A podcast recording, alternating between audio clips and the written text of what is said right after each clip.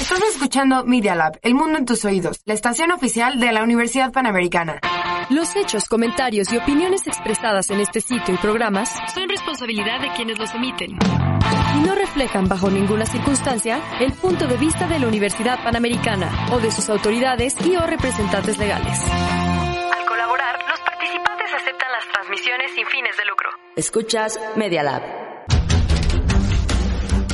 Esto es Diagnóstico Económico, el programa que presenta los temas relevantes de la economía nacional e internacional con conceptos que sí entenderás en tu receta. Bienvenidos al análisis de hoy. Conduce el doctor Gabriel Pérez del Peral, quien queda con ustedes.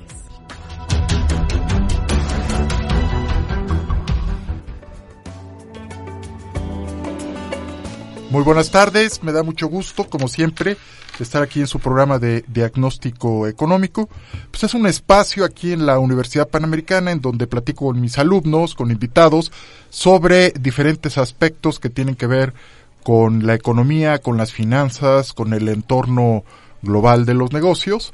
El día de hoy vamos a platicar eh, sobre pues un clásico, eh, sobre una saga literaria. Fíjense, voy, a afirmar que La riqueza de las naciones, 1776, la obra maestra de, de, Adam Smith con la que se inaugura la ciencia económica moderna, pues es, es parte de una saga literaria que se inicia con los sentimientos morales, el primer libro escrito por Adam Smith y que tiene todas las bases, tiene todos los conceptos del liberalismo, del neoliberalismo y que pues, vamos a, comentar ahí algunos eh, aspectos sorprendentes, ¿no? En, en, cuanto, por ejemplo, a la intervención del Estado. Bueno, pero antes que nada me gustaría que, se presentasen eh, eh, Ivonne, Ivonne Telles, nombre completo, si trabajas, que estudiaste. Bienvenida, Ivonne. Ok, gracias doctor. Eh, yo soy egresada de la VM, eh, estudié comercio y logística internacional. Muy bien. Y actualmente trabajo en un forwarder. Ah, Explícanos eh, qué haces, qué el giro, Ok, bueno, soy gerente de operaciones y ah, lo que me dedico es a, hacer las importaciones y exportaciones y represento en México a una empresa americana ubicada en Dallas. Excelente. Es pasatiempo. ¿Tienes pasatiempos, Ivonne? La música. ¿Sí? sí. la, eh, o sea, ¿tocas algún instrumento? O Ahora ya no tengo tiempo, pero tomé clases de piano y quiero saxofón, pero ahorita no tengo tiempo. ¿Te gusta el jazz? Sí, muchísimo. Muy bien, Ivonne. Bienvenida. Gracias, doctor. Rodrigo. Hola, ¿qué tal? Muy buenas tardes, doctor. Muy buenas tardes, mi querido Rodrigo Viloria. Sí, así es. Mi nombre es Rodrigo Gerardo Viloria Vera. Estudié Ingeniería en Innovación y Diseño en la Universidad Panamericana. Actualmente estoy cursando la especialidad de Logística Internacional y trabajo en una empresa que se dedica a la producción de, eh, vaya la redundancia de productos hechos a base de tecnología láser. Entonces, ¿sobre qué rama eh, económica? ¿Qué, giro? ¿Productos de qué tipo? Eh, de todo tipo. generamos más que nada eh, productos a base de madera, ah, a base de acrílico. Entonces todo lo que se pueda cortar es lo que hacemos. Muy bien, pasatiempo. Lectura y viaje. ¿Algún tipo de novela, algo en especial que te guste leer? Eh, de género me encanta la novela policíaca y de terror y suspenso. Los thrillers. Los thrillers, sí. Muy bien, bienvenido. Gracias. Mi estimado Arturo. Muy buenas tardes a todos.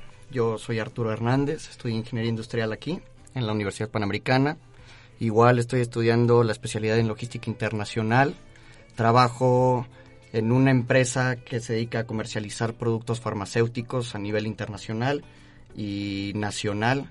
Actualmente estamos... No, pues qué oportuno para que nos ilustres ahorita sobre el problemón del desabasto de medicinas. Justamente tenemos ese problema aquí a nivel nacional y también está el problema del coronavirus, ¿no? Ahorita nos ilustras porque es un tema candente y, muy, muy fuerte que está en la crisis en el sector salud. Sí, con mucho gusto. Muy bien, bueno, y bueno, eh, querido embajador, qué bueno que regresaste, que pudiste venir, ¿no? el embajador Francisco Holguín qué bueno que, estás aquí y que nos recomiendes este, varios libros, ¿no? Con muchísimo gusto. Ese del comercio está, ahorita nos platicas. Sí, como Bueno, pues si no tienen inconveniente, vamos a empezar sobre el análisis de Adam Smith, ¿no? En este artículo que escribí sobre eh, cómo, cómo eh, concibe eh, Adam Smith las motivaciones que tiene la gente para vivir con empatía, para vivir en sociedad y en convivencia. ¿Quién quiere, quién quiere empezar con Ivonne? Ok. Sí, este... ¿Cómo viste el artículo, Ivonne? Eh, muy interesante porque no toda la sociedad eh, a la fecha nos enfocamos en, en, lo que habla Adam Smith, que es la autoestima, y que la autoestima abre muchísimas puertas. Entonces, este, pues, ¿qué es el padre de la ciencia de las políticas públicas? Más bien eh, de la economía, Adam Smith, concebida como una ciencia moderna, finales del siglo XVIII, 1776 estás eh, pensando en Harold Laswell. Así es. En Laswell. Así es. Laswell, 1950, inaugura la ciencia de las políticas públicas con un artículo con ese nombre y precisamente lo que bien dice Sibón, eh, dice que las políticas públicas tienen como fin último que el hombre, que el ser humano tenga autoestima. Para eso están las políticas públicas, porque de esa forma se generan individuos psicológicamente sanos para insertarse en los mercados laborales productivamente. Para eso están las políticas públicas. Sería lo ideal, ¿no? Ese es el fin último. Ese es el fin último. Piensa en cualquier política eh, pública, eh, Arturo, educación, salud, infraestructura, seguridad. Economía. Toda la política económica, exactamente, está para eso, para que los eh, miembros de una sociedad generen una alta autoestima, tengan una vida digna, ¿no? Y por lo tanto se autoestimen y sean psicológicamente sanos. Ese es el fin último. Pero eso fue en, 1950, este, Ivonne. Pero en 1776, ya en, en esta saga literaria de la teoría de los sentimientos morales y la riqueza de las naciones, ya hablaba Adam Smith de la autoestima si quieren comentar algo, jóvenes.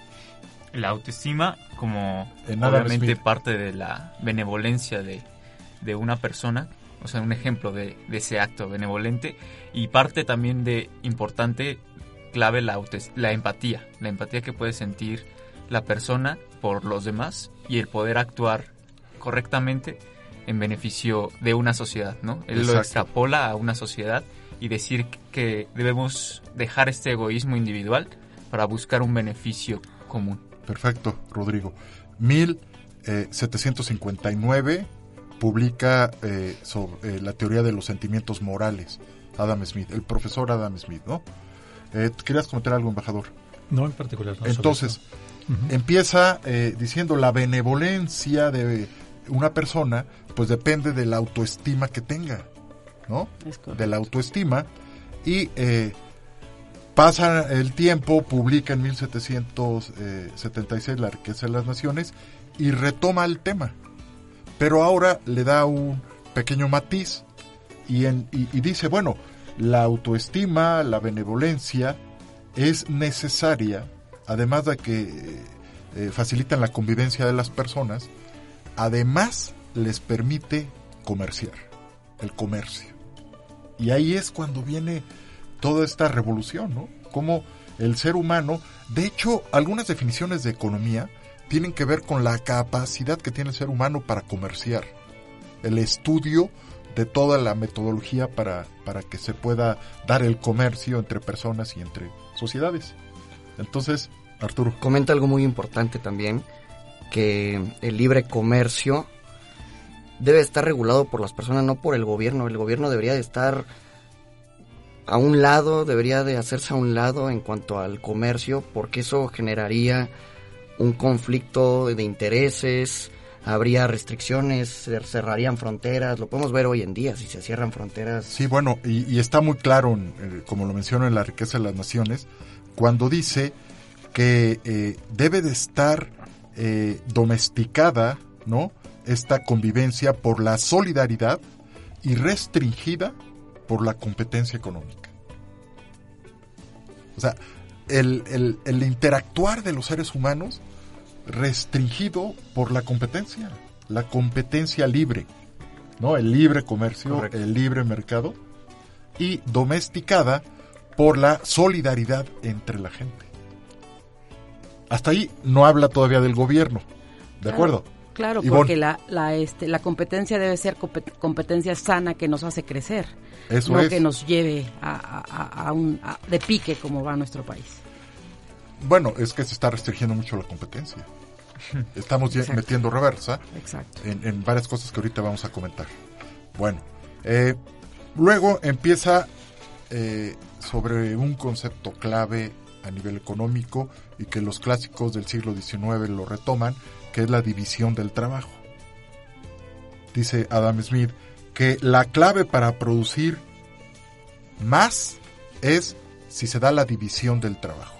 Y empieza a hablar en la riqueza de las naciones de las ventajas de la división del trabajo y empieza diciendo que eh, pues se mecaniza y lo reconoce al haber una división en el trabajo, se mecanizan los trabajadores, hacen eh, actividades repetitivas. No sé si quiere alguien, eh, Rodrigo, hablar de la división del trabajo. Sí, justamente a mí me parece muy interesante porque dice cómo debemos especializarnos para poder generar una buena producción, ¿no? Pero que a la vez eso, esa especialización de alguna manera nos va a limitar mentalmente porque se vuelve una rutina el hacer siempre... Eh, Algo repetitivo. sí, y a lo que te enfocaste nada más, ¿no? Entonces yo creo que aquí el reto que él pone y que deja entrever es cómo las empresas deben de, cierta manera innovar en esas especializaciones para que no se haga una rutina y la, persona pueda progresar y aportar nuevas cosas en el sector del comercio. Embajador, ¿cómo ves esto? Hace mucho que leí ese libro, pero estoy prácticamente seguro de que hace un comentario muy interesante. Dice que cuando se especializa el trabajo, cuando el, trabajador está haciendo siempre lo mismo, no solo adquiere, destreza y habilidad, sino que también tiene la capacidad de diseñar eh, algunas herramientas eh, y, y eventualmente serían máquinas que pueden hacer permitir que ese trabajo se haga mejor. Adam Smith en este en ese periodo eh, parece que da muchísimo más valor al trabajo, al, obrero como, como creador de avances que a los ingenieros que están alejados de lo que se está haciendo. Si la repetición genera muchas ventajas económicas, no solo es esa capacitación, la especialidad, no se necesita tener tantas herramientas porque si todos hicieran todo necesitarían herramientas todos de todo. Aquí cada quien tiene lo suyo y eso también es un ahorro. Sí. Y desde luego la mayor rapidez para hacer las cosas. Bueno, sí, hay que, hay que subrayar una cuestión, ¿no? Los ingenieros diseñan los métodos de producción, diseñan las, los procesos y las líneas y los ejecutan los trabajadores. Eso, eso, y, y, lo dice. ideas sobre cómo hacerlo mejor, sobre qué herramientas hacerlo mejor. Pero su labor es mecánica, repetitiva, sí. y lo dice Adam Smith, desmoralizante. Sí.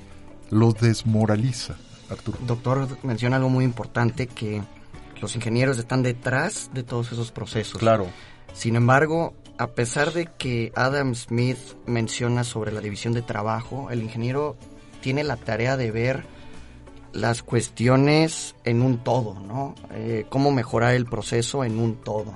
No tanto dividir las, sí, claro. las áreas de trabajo, sino ver como un todo y mejorarlo como un todo. Claro, tiene una, una visión más holística del proceso, de la economía, obviamente de la sociedad, que el trabajador. Correcto. ¿No? Que el que instrumenta, que el que aplica lo diseñado por los ingenieros. Eso es un hecho, ¿no? Pero, a ver, si quieren, eh, regresamos a la parte desmoralizante, ¿no? Rodrigo. Bueno, nada más como para agregar un poco también. Me parece que cuando hablamos de que el obrero está siempre directamente en contacto con los instrumentos que ha generado el ingeniero, permite que éste también note ciertos mejoras porque es el que lo manipula directamente, a diferencia de un ingeniero que siempre que se puede quedar nada más detrás de ello. Exacto, Rodrigo. Muy bien. Entonces, ¿qué, podemos eh, subrayar de esta parte de, de, cómo la sociedad, de cómo el gobierno debe de hacer algo para quitar ese aspecto desmoralizante de la división del trabajo. ¿Qué dice Adam Smith?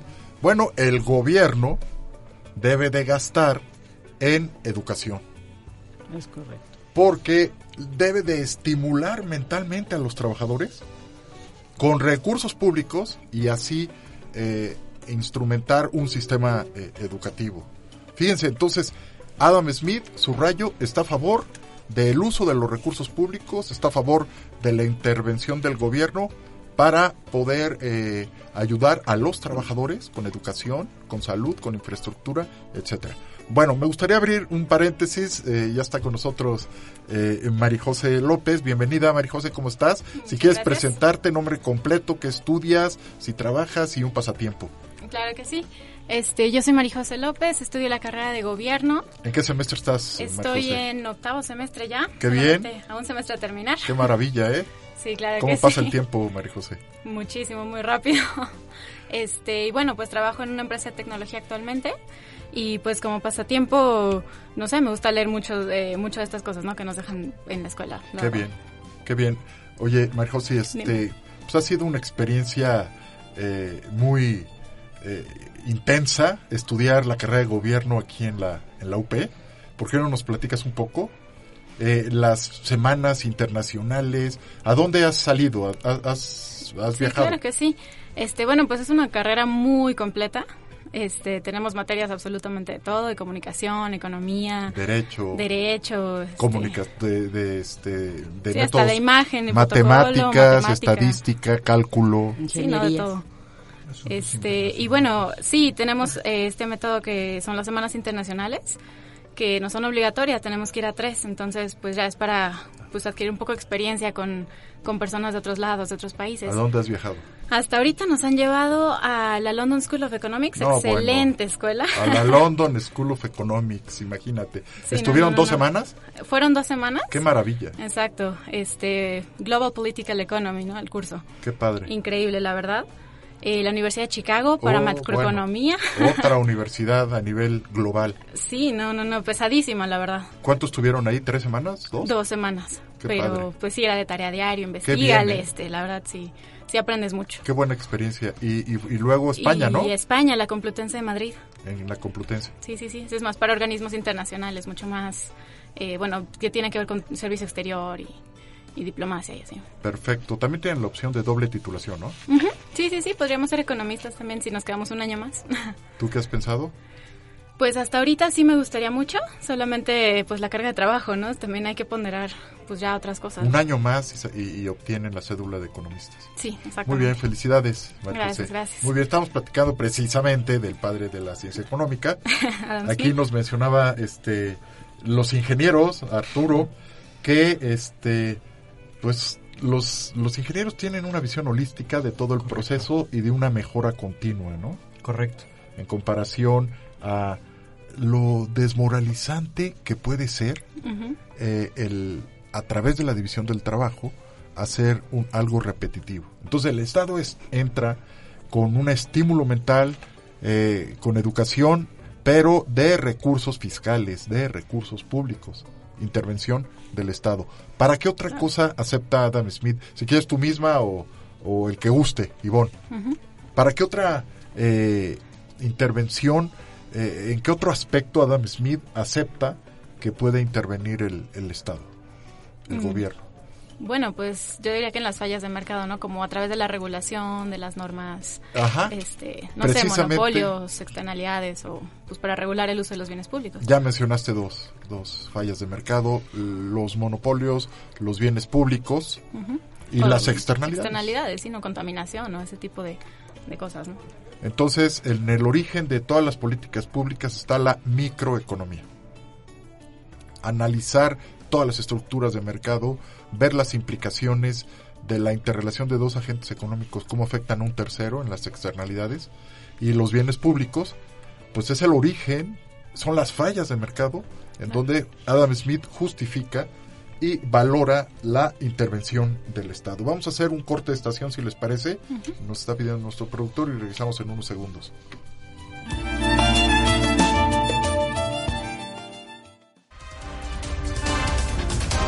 Te vayas. En un momento regresamos con el diagnóstico de la semana.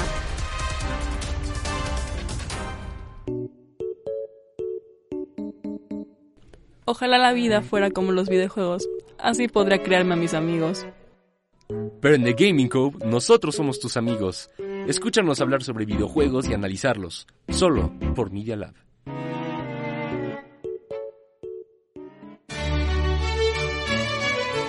Audi queso nun sin lingua latina, lune ad diam veneris, octava hora antimeridiem, cum Aloysius Pescuera, Danielis Rodríguez y Danielis Gallegos. Te invitamos a escuchar Nun sin lingua latina, de lunes a viernes a las 8 de la mañana con el doctor Luis Pesquera, Dani Rodríguez y Daniela Gallegos. Audi Nun sin lingua latina, nuncion programa hebdomadalis ex Media Lab, Spectamus TV. Escucha Nun sin lingua latina con las noticias más importantes de la semana por medialab.up.edu.mx. Te esperamos. Welcome to Media Lab Radio, the world at your ears. Estás escuchando Media Lab. El mundo en tus oídos. Continuamos con su consulta. Aquí está su diagnóstico económico.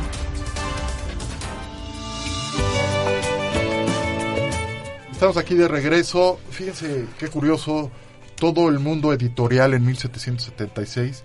Que, eh, alguien que quiera comentar qué era lo que pensaba sobre la publicación de la riqueza de las naciones. ¿Cuáles eran las expectativas? Marijose, si quieres comentar.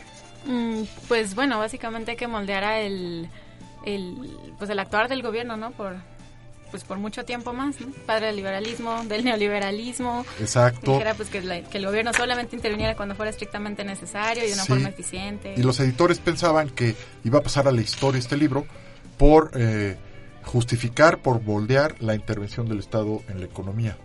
Pero fue otro el motivo por lo que va a pasar los siglos y se va a seguir hablando de la riqueza de las naciones, ¿no?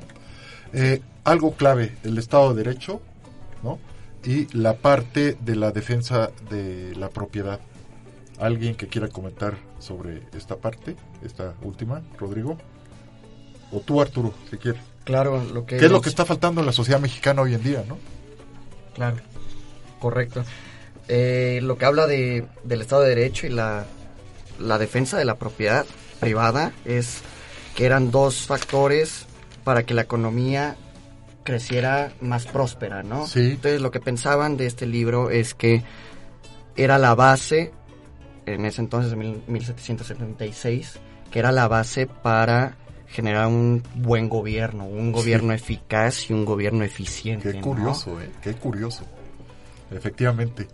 Y todo esto, Estado de Derecho y defensa de los derechos de propiedad, encaminados a facilitar el comercio entre la gente para eso debe de haber un Estado de Derecho y debe haber la defensa de los derechos de propiedad, valga la redundancia, para que se facilite, para que sea expedito el comercio embajador. Eh, tú nos mencionabas de, un, libro que, que nos que, quieres recomendar a los alumnos, ¿no? Sí, como no es un libro muy reciente, acaba de salir en este año y lo escribió Ross, no, Fred Hochberg y su libro se llama Trade is not a four letter word que traducido al español sería el comercio no es una grosería, no es una palabra majadera. Y tiene por objeto advertir que estamos caminando en una dirección contraria a la que debiéramos. No obstante que mucho del crecimiento que se ha dado recientemente se debe a la enorme expansión del comercio internacional, cada vez más se acusa al comercio de las, todos los males que nos están atacando los políticos echan la culpa al comercio internacional por Trump clarísimamente, en vez de corregir el problema de la infraestructura decadente de, de Estados Unidos, en vez de volver a inyectar dinamismo a su crecimiento económico, teniendo todos los medios además para lograrlo, prefiere ganar votos advirtiéndole a los trabajadores que se están quedando sin empleos por culpa del, del TLC. Del, TLC, por ejemplo. Así fue su campaña, caray. Y, y, a tal grado esto tuvo éxito que el TLC se convirtió en el punching bag no solo de los del, de, de Trump, sino ahora durante la renegociación de ambos lados del pasillo de, del Congreso de Estados Unidos, bueno, ahí no hay pasillos en, en, el sistema británico donde hay pasillo, pero tanto conservadores como, como es decir, republicanos como demócratas, estuvieron atacando a, al, al Telecan. Sí. Qué interesante. Es, y, y, no solo, desde luego, es en Estados Unidos, es por todos lados. Y lo estamos viendo también en nuestro país. No queremos importar muchas cosas, sino que tenemos que hacerlas nosotros. Error, ¿no? En vez de, en vez de buscar aquello en lo que somos realmente competitivos y beneficiarnos del comercio internacional. Lo que decía Rodrigo es la especialización. Hay que especializarse en lo que tienes ventaja comparativa, ¿no? Correcto. David Ricardo, siglo XIX. Pues qué interesante libro. Este, si no quieres repetir el autor. Sí, eh, se llama... ¿Eso lo, se puede bajar de Amazon, embajador? Yo casi siempre trabajo con, el, con, con iPad, pero seguramente también está en Amazon. El autor se llama Fred Hochberg y el título es Trade is not a four-letter word. Qué interesante. El título es muy fácil y muy sencillo de recordar. Qué buena, qué buena recomendación. Y son 30 y, perdón, 330 páginas más o menos. No es, no es demasiado largo. Qué, y, bien. y está cargado de ejemplos, ejemplos muy ilustrativos de, cómo estamos cerrando en el, en el, momento que estamos buscando el proteccionismo, el nacionalismo en, materia económica. Muy bien, perfecto. Bueno, eh, jóvenes, pues vamos a, a, la investigación que hicieron sobre las noticias. Eh, ayer Ivonne comentábamos algunas gráficas, ¿no? Hoy en la mañana, fíjate que se comenta mucho la gráfica que, que, analizábamos ayer, esa, sobre eh, la concepción del crecimiento de China de acuerdo a la banca de inversión. No sé si, si quieras este, que la comentemos, Ivonne. Sí, doctor, este, porque se, teníamos otros pronósticos eh, del PIB antes del, del COD-19. Entonces, eh, eh, por ejemplo, los bancos, Bank of America, JP Morgan, Barclays, UBS yes, y Goldman y, Goldman Sachs, no tenían y revisaron sus pronósticos de crecimiento de China en forma realmente eh, eh, abismal. Miren, por ejemplo, el, el, coronavirus se dio a conocer en diciembre del año pasado. ¿no? Hay sospechas de que ya había mucha información al respecto, pero el gobierno de China la, la guardó, esa información, y ya no les quedó otra más que comunicarlo a, a principios de diciembre del año pasado. En ese entonces estábamos hablando que pues andaban por el 6, 6.5 las eh, los, pronósticos, de crecimiento de China, pero a partir de finales de eh, diciembre tiene una caída importantísima. Por ejemplo, Goldman Sachs, Yvonne, está pronosticando al mes de febrero del 2020 el 3%. 2.5%. Que China va a crecer 2.5 este año. Es realmente terrorífico, ¿no? Un país de 1.300 millones de habitantes y que Goldman Sachs esté pronosticando que por el coronavirus va a crecer 2.5, pues realmente es preocupante. Eh, UBS, el banco suizo, 3.9 más o menos, ¿no? 3.8, 3.85. Barclays. 4.1. 4.5. no, perdón, 4.1, tienes razón, Ivonne. Eh, JP Morgan, 4.7. Y Bank of America, 5.2 más o menos. Capital Economics está hablando de 4.5. Que es bajísima, bajísima la, el, el, crecimiento para este año. Y, y, y, todavía viene, viene lo peor, ¿no? Todavía. Por lo pronto ya saltó el virus, el cerco sanitario, lo saltó a Corea del Sur, a Irán y a Italia, que están en pánico total en Italia ante pronósticos de una posible recesión en el, en el ahí en, la bota europea. Si quieren, ahora, eh, les propongo que eh, comento el tema y lo que traigan de coronavirus, comentarlo. Adelante, claro. Este, Rodrigo. Sí, yo quería comentar sobre todo esta cuestión en Italia eh, hay que destacar mucho sobre todo dónde se dieron los, los casos, ¿no? La región más importante de manera industrial del, del país y cómo afecta eso en todo, en todo el término de comercio, ¿no? Australia empezando a cerrar fronteras con ellos por justo el miedo de que se esparce el virus en su territorio y limitándose las puertas tanto de escuelas, universidades, en ciudades como Milán, que es una de las más importantes de Italia, y bueno, sobre todo que es la zona más importante en, el término de producción. La parte norte de Italia, por Exactamente. Toda la parte industrial. Exacto. Este, eh, Marijose, tú también traes, ¿verdad? Eh, hay una investigación sobre... Sí, claro, pues no, no es sorpresa, ¿no? Que el comercio internacional se ve afectado por el coronavirus. Eh, bueno, el pasado 17 de febrero eh, se, se dijo en The Guardian que la economía en Japón o en Alemania podría estar en una recesión y que, por ejemplo, el área europea no puede crecer más del 1.2% para el 2020, que claro que es, muy poco para lo que venía eh, pues creciendo en años anteriores, claro. Sí, en general todo el, comercio, todo el crecimiento a la baja en este, pues apenas febrero, ¿no? Del, del 2020 apenas estamos en febrero y todos revisando a la baja.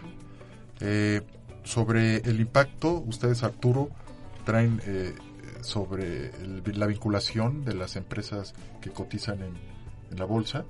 No sé si quieren comentarlo. Sí, claro. Eh, antes de comentar ese punto es muy importante decir que ayer o antier, no recuerdo muy bien, se dio el primer caso en Latinoamérica. ¿no? En, Brasil, ¿no? En Brasil. Por culpa de, intransigencia del gobierno no de Italia de dejarlo salir. Bueno yo lo veo así es mi punto de vista. Pero si estás teniendo o si la OMS está declarando una pandemia que hoy en día ya no se ocupa la palabra pandemia ya es una emergencia mundial como lo nombra la OMS pues tienes que hacer algo con tus fronteras no decir bueno vas a entrar en una cuarentena en la que no vas a poder salir del país hasta nuevo aviso no ¿por qué? porque Latinoamérica ha sido la única zona en la que no había casos de coronavirus. ¿no? ¿Cómo afecta esto en la Bolsa Mexicana de Valores? Muchas empresas han estado cerrando eh, a nivel mundial almacenes. Eh, no sé si supieron, Amazon en China tuvo que cerrar varias, varios almacenes. Exacto. El Apple también declaró este una desaceleración en el suministro del iPhone. Claro. Que casi 400.000 unidades están dejando de, mandar al, mundo. Es, increíble cómo está disminuyendo. Eh, incluso en la industria eh, automotriz hubo una baja. También. En el 2019 ya se tuvo una baja del 4%. Y ahora con el coronavirus se espera peor para este año. sí. En China, un dato curioso, en China todas las fábricas que se dedicaban a maquilar ropa para niños, bebés, los están usando para maquilar cubrebocas, los están usando para maquilar overoles, eh, producir gel antibacterial, ¿no? Es impresionante cómo la las industrias están disminuyendo.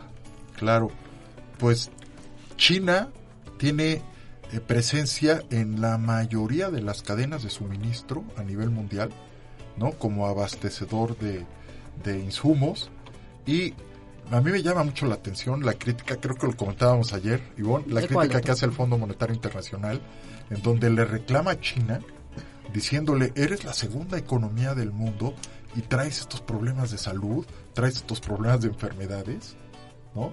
Como diciendo, tienes que aplicarte más sobre muchos aspectos para evitar pues esta, este problemón, ¿no? Esta pandemia, esta emergencia sanitaria que ya eh, es muy probable que la declare la Organización Mundial de la Salud, ¿no? Yo creo que China es un país muy muy fuerte, pero en ciertos aspectos parece que le da igual lo que pueda enfrentar ante el mundo, ¿no? Yo ayer platicando con un japonés y un chino me decían es que en Japón la costumbre es que a pesar de que no estás enfermo, siempre debes llevar un cubrebocas en tu bolsa. Fíjate nada más. Porque es prevención, claro, como aquí en México, hasta que ya está el virus, ah, nos atrevemos a, cubrirnos. O en China, ¿no? Todas las cuestiones de salubridad, sin que les importe, y a ver qué pasa, y cuando pasa, tomamos, tomamos este, precauciones o tomamos iniciativas. Así es. Por ejemplo, eh, hoy una noticia del, del crucero que, que llegó a Cozumel nuestro presidente dice que, es inhumano no, no recibirlo o no desembarcarlo. Entonces, si ya había un, un infectado en Latinoamérica, que fue en Brasil, pues ahora que esperamos con estas malas decisiones de nuestro gobierno. Bueno, por lo pronto el, el, mundo ya se está tomando retrovirales desde el punto de vista económico, con una política monetaria laxa y con una política fiscal agresiva, ¿no? Vemos que eh, Estados Unidos ya la discusión no es si la va a bajar o no va a bajar la tasa de interés, sino si la baja en abril o la baja en, en junio, la tasa de interés está en 1.5, de 1.5 a 1.75, y es un hecho que la va a bajar más en abril o en junio, ante este eh, pues eh, problema de, desaceleración económica. Y por otro lado, la, eh, la misma China también ya está bajando la tasa de interés y además está inyectando a través de su política fiscal una política activa, una política de gasto público para eh, infraestructura, para de, alguna forma eh, hacer un escudo ante la desaceleración que se viene por el coronavirus. Mientras tanto, las tasas de interés a nivel mundial están bajando. La Bolsa Mexicana de Valores, si vieron que bajó 2.2 en, en este lunes, cerca de mil puntos. Ha sido una mala semana, en realidad, para los mercados. Y se están yendo a la renta fija. De la renta variable, se sale y hay estimaciones de que se han salido como 340 mil millones de dólares a lo que se conoce como flight to quality. Y bueno, se van a, Estados Unidos a comprar a, a baja eh, a, baja, a bajos intereses. Con la tasa más baja, que es el 1.5. Sí, ah, bueno, ahí están pidiendo prestado al 1.5 y lo que se conoce como el acarreo del dinero, se lo traen a México. Y, esas. y es, eh, en CETES, los CETES están a 6, 6.1, pues negociazo. El carry trade, el acarreo del dinero. No, pero yo me refería a que se salen de la renta Luxiano esta semana, se salen de la renta variable y se van a el bono del tesoro a 10 años de Estados Unidos. Y eso está haciendo que baje la tasa de interés. Jamás en la historia el bono del tesoro a, 10 años había estado tan bajo. Hace dos días estaba en 1.6, ahorita anda en 1.2, 1.3. Realmente, y el de 30 años también. Se están refugiando los capitales. O sea, no quieren saber nada de riesgo. Y el peligro para México es que nos conciban como un mercado de riesgo y empiece una, una venta, una salida de, de capitales, ¿no? Por lo tanto, el gobierno ahí sí tiene que mandar una señal y ese retroviral del gobierno mexicano es recorte en el gasto público. Dejarse de las necesidades de dos bocas, del tren Maya y de todo el dispendio que ha habido en algunos sectores. No sé si, si quieran comentar de lo que investigaron. Creo que traen varios, este, varios slides, varias láminas, noticias sobre eso. Ingenieros, si quieren comentar algo de su MDM. Bueno, para nosotros era también un poco interesante cómo habla este en una de las conferencias el director del IMSS, ¿no? Y se, se presenta y dice que obviamente Exacto, que está, que está preparado, ¿no? Que México está preparado para el coronavirus, que tiene las medidas adecuadas y los medicamentos suficientes para, para la población, ¿no? Y uno se pone a pensar tantas noticias de escasez de medicamentos, sobre todo para niños con padecimientos de cáncer, ¿no? ¿Cómo, realmente vamos a poder atender una crisis mundial que está afectando a países en una economía altísima, ¿no? Exactamente. Me llamó mucho la atención una, una lámina en donde presentan eh, pues la contracción, la contracción económica. de México del 0.1%, ¿no? ¿Ya es oficial? Es oficial. El aspecto recesivo. Salió en el Economista, en el Financiero, en Forbes, salió en todos lados. Cuando en las mañaneras se dice lo contrario, ¿no? Tengo otros datos. Ayer lo comentábamos. Ayer lo, ayer lo comentaron Eh, Esta tabla se me hace muy interesante en donde están los tres sectores de la economía, el primario, el secundario y el terciario, con las variaciones, si quieres comentarlas. Sí, está las actividades primarias, secundarias, como terciarias, como decía el doctor. Eh, en las actividades primarias existió una variación porcentual del 3.3%. En las actividades secundarias del punto 1. Menos punto 1. Menos punto 1, correcto. Y terciarias del punto 1, ¿no? Ahí están. Ahí están los comportamientos por sectores. Vamos a hacer un corte de estación y regresamos en un segundo.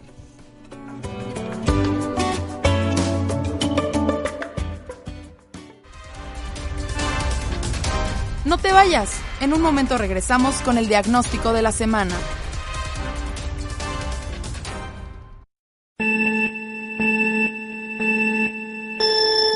Ojalá la vida fuera como los videojuegos. Así podría llegar más rápido a mi casa. Mientras tanto, puedes escuchar The Gaming Code todos los viernes a las 3 de la tarde, solo por Media Lab. Sí o no es un podcast informativo para jóvenes, así de simple. No es cualquier podcast. Hay que preguntarnos, ¿nos sirve esta información? ¿Sí o no? Sí o no, con Sergio Sánchez, Gloria Rojano y Diego Martínez. El podcast informativo de Media Lab. Los hechos más importantes. Tan solo hace tres semanas no sabíamos, hasta le pregunté qué hacemos con Evo Morales y aquí decíamos, no, pues es que ya se religió 14 años.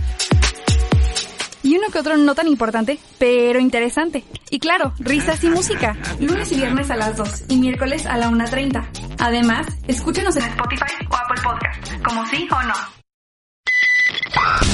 Du hörst Media Lab Radio.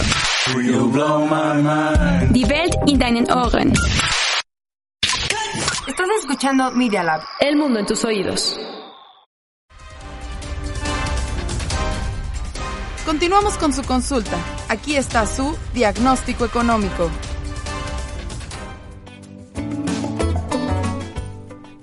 Muy bien, pues ya estamos en, en, la recta final de este episodio 6 de su programa de diagnóstico eh, económico. El 9 de marzo, ¿no? El 9 de marzo está ya creciendo la convocatoria para un paro de mujeres. Aquí vale la pena subrayar, ¿no? Eh, bueno, la UP eh, ya eh, publicó un, un, un, comunicado de apoyo total a las eh, eh, mujeres, eh, a las alumnas, a las profesoras que así lo decidan, no, no asistir a, el lunes, las, las apoya totalmente como debe ser, ¿no? ¿Qué haríamos sin las mujeres, no? Perfecto. Y el 80%, aquí quiero subrayar una cuestión, el 80% de las decisiones de consumo de una familia ¿quién lo decide? Las claro, mujeres. Claro. Las principales consumidoras de la economía son las mujeres, por supuesto. Entonces, tú investigaste, eh, María José, ahí algunas sí, claro. implicaciones económicas, ¿no? Sí, sí, sí, pues claro, le debemos a las mujeres este más o menos el 18% de nuestro PIB, ¿no? En consumo. Eh, y bueno, el, el paro del próximo 9 de marzo va a implicar como 37 mil millones de pesos en el día que se van a perder en la, en la economía mexicana. Impresionante, impresionante, ¿no? Eh, ¿Qué más? Eh, Ustedes también eh, investigaron algo, ¿no? Sobre este paro del 9 de marzo. Sí, más que nada, este, la subgobernadora. Oh, bueno, esto fue, qué bueno que lo vas a mencionar, de Irene Espinosa. Irene Espinosa. La posición, la actitud que tomó ayer cuando presentó el informe de política monetaria hizo tuvo mucho impacto. Adelante. Sí, sobre todo este esta noticia, ¿no? Uniéndose al movimiento, apoyando a las mujeres y dándoles un yo creo un recalque importante en cómo dice que ese apoyo es para participar o no en el en el paro, pero que sobre todo hay que ver que es para visibilizar la problemática claro. que se está viviendo en el, en el país. Qué bien por Irene Espinosa. Es eh, en la historia del Banco de México la primera mujer que es eh, subgobernadora, que es miembro del, del, órgano de gobierno.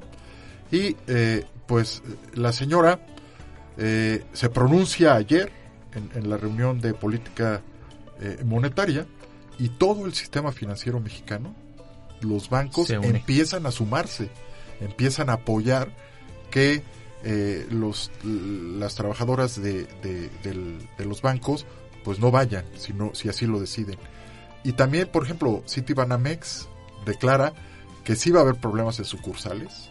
La mayoría del personal de una sucursal son mujeres, pero que se las va a arreglar que vamos a ver y que hagamos operaciones por SPAY, hagamos operaciones electrónicas para de alguna forma mitigar eh, el, uso de las aplicaciones, etcétera, para eh, mitigar esta eh, posible inasistencia.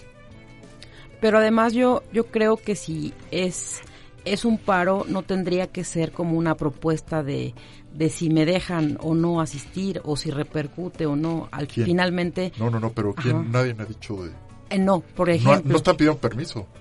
en muchas en muchas empresas sí. Por ejemplo Walmart dijo igual que no va a apoyar a sus empleados. No no no pero a ver esto ya es un movimiento que las empresas no se van a quedar atrás. Es tan grande que están haciendo está haciendo que las empresas se sumen no se pueden quedar atrás no hay opción. No hay opción. Exacto, es, es, a nivel nacional. Y eh, pues eso, eso me ha gustado mucho y lo vimos ayer. Los bancos no se quedan ninguno de los bancos atrás porque es un movimiento que ya está creciendo. Entonces, este, ahí no hay vuelta de hoja, mi estimada Ivonne. Okay. Todo va a ser este apoyo total, como debe ser, a la incorporación, al paro y visibilizar, como dices, visibilizar este tremendo problema que hay a nivel este, nacional. Y que el gobierno se dé cuenta. Embajador. Y siento mucho decirlo, pero en buena medida este paro se está dando porque no hubo la suficiente reacción del gobierno de México ante las demandas legítimas y además urgentes de, de, parte de las mujeres. Tienes toda la razón. ¿eh? Cuando cuando se, centralizan de tal manera las decisiones en un gobierno y se obsesiona ese gobierno por unas ciertas acciones, ciertos temas que considera prioritarios y desecha otros, lo que provoca es que un problema real crezca y ese crecimiento acaba desbordando. Lo mismo ocurrió en China con el coronavirus que mencionábamos hace poco hace un momento. El hecho es que hubo quien advirtió oportunamente que esto iba a ocurrir, que había este riesgo, y ese individuo lo callaron, lo sancionaron y otras cosas, porque para el gobierno eso era una mala noticia, no se debía difundir, no había que crear pánico. Tienes toda la razón. Y fue, y fue un, de nuevo un gobierno que centraliza decisiones, que toma decisiones, que no, no atiende quejas o, preocupaciones que son reales y que, sin embargo, como no le gustan, no, no, no, quiere reconocer. Pues qué interesante lo que estás diciendo y en esta comparación con el gobierno mexicano. A la postre vale subrayar que el, que el, que el médico falleció en China, ¿no? Estaba en el hospital, se da cuenta que llegan seis pacientes y dice esto no es normal, tienen algo que no conozco. Pero lo callaron, como subrayas. Y si yo entendí bien, el señor murió por lo que descubrió. él mismo. Él mismo se expuso Exactamente. Para atender a, los pacientes y advirtió a todo mundo. Tienes toda la razón. Oculista, en paz descanse, eh, estaba revisando a una paciente infectada. A pesar de que se dio cuenta de que tenía algunos síntomas, la revisó como oculista y se infectó y se murió. Pero esa opacidad del gobierno de China sí, este, pues sí deja mucho que desear, ¿no? Pues ojalá aprendamos la lección. Definitivamente. Yo no tengo muy claro que el gobierno mexicano esté apoyando como debe ser. Me llamó mucho la atención de la secretaria de Gobernación cuando le dicen si si iba a ir a trabajar a su oficina el 9 de marzo y dice que bueno, como secretaria de gobernación por supuesto que sí iba a ir y que tenía un vestido muy bonito color morado. ¿Te fijas la actitud? O sea, no se dan cuenta de la magnitud del problema y que se lo iba se lo iba a poner. Pues, o sea, qué cinismo, ¿no?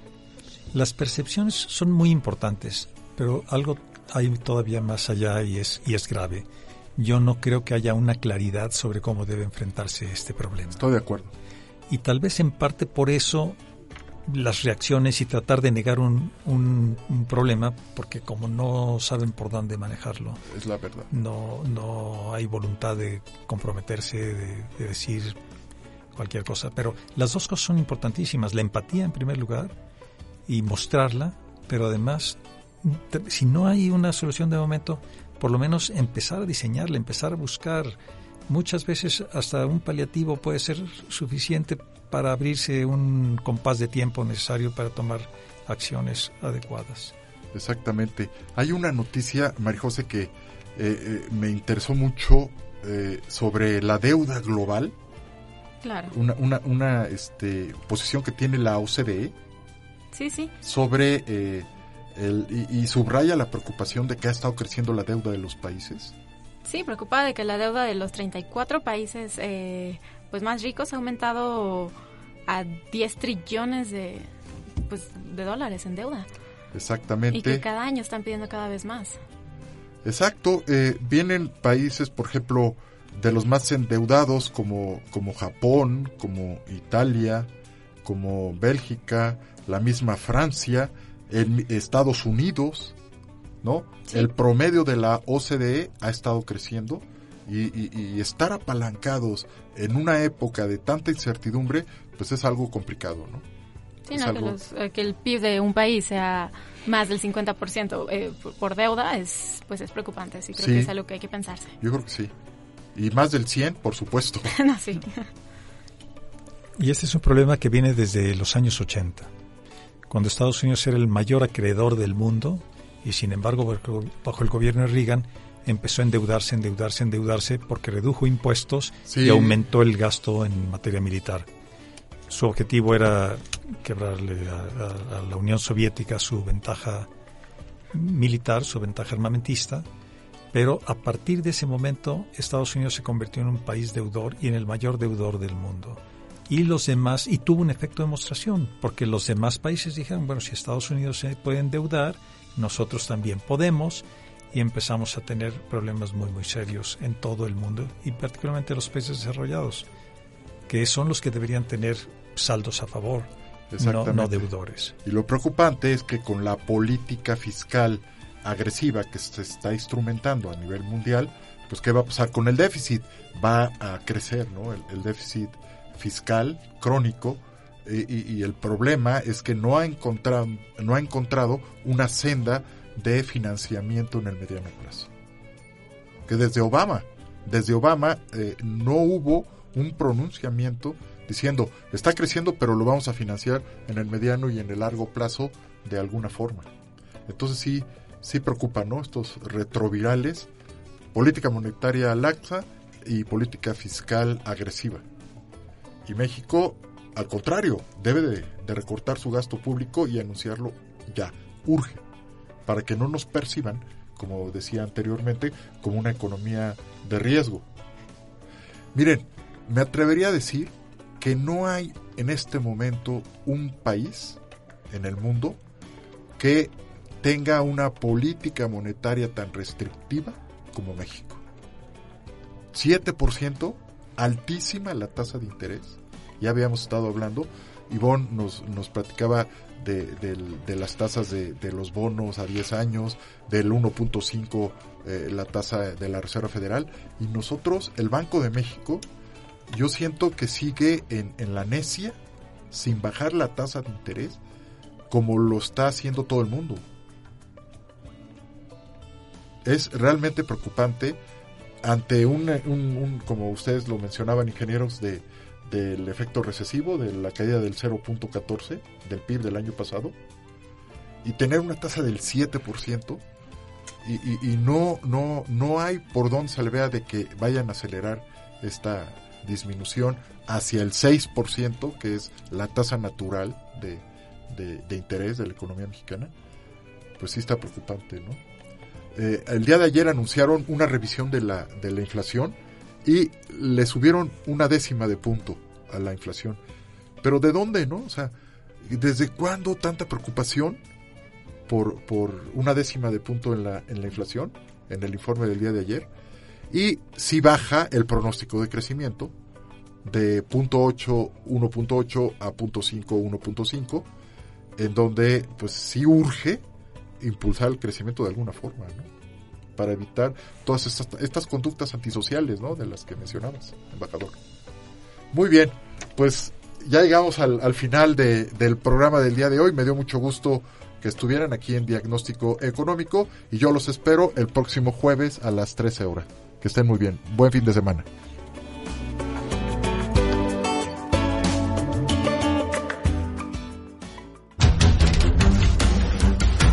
Hasta aquí su receta económica. Lo esperamos en su próximo diagnóstico económico. Hasta entonces. Estás escuchando Media Lab. El mundo en tus oídos. La estación oficial de la Universidad Panamericana. Tenemos mucho de qué hablar el día de hoy, así que no te despegues. Estás escuchando Media Lab. El mundo en tus oídos.